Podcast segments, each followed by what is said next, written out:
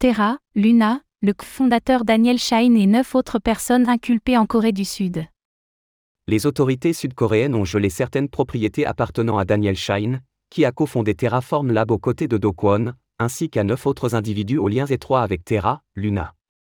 Pourtant, un tribunal local a récemment fait savoir que le token Luna ne pouvait être considéré comme une valeur mobilière, et donc qu'il ne pouvait pas être réglementé comme un produit d'investissement.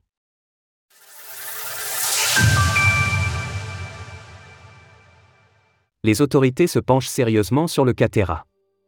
Selon une information de Bloomberg, Daniel Shine, Shine Yansung, qui a cofondé Terraform Lab aux côtés de Do Kwon en 2018, a été inculpé de multiples chefs d'accusation avec neuf autres individus également en lien avec Terra, Luna, en Corée du Sud. Ces derniers ont, entre autres, été inculpés pour commerce illégal et abus de confiance.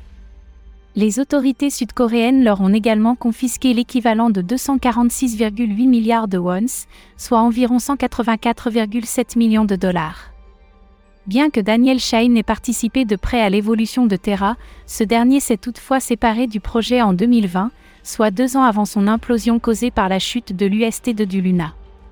C'est d'ailleurs pour cette raison qu'il n'a pas pu être arrêté, le tribunal ayant jugé qu'il ne risquait pas de s'enfuir ou de dissimuler des preuves au vu de sa décision de quitter Terra.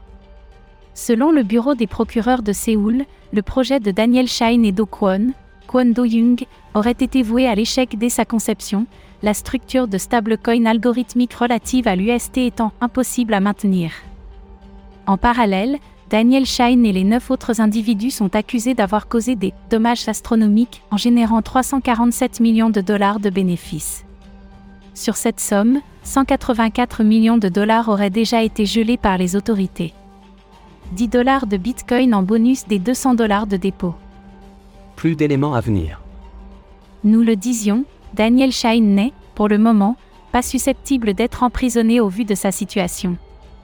Ce dernier reste ainsi en liberté dans l'attente de son procès et aurait d'ailleurs déjà commencé à coopérer avec les autorités locales, selon son avocat. Il n'a rien à voir avec l'effondrement, car il avait quitté l'entreprise deux ans avant les retombées. Il est retourné volontairement en Corée du Sud immédiatement après l'effondrement et coopère fidèlement avec l'enquête depuis plus de dix mois, espérant contribuer au rétablissement des faits.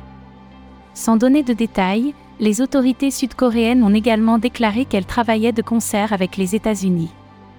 Do Kwon, qui attend son jugement derrière les barreaux au Monténégro pour détention de faux documents d'identité, devrait d'ailleurs être ensuite être extradé vers les États-Unis ou la Corée du Sud.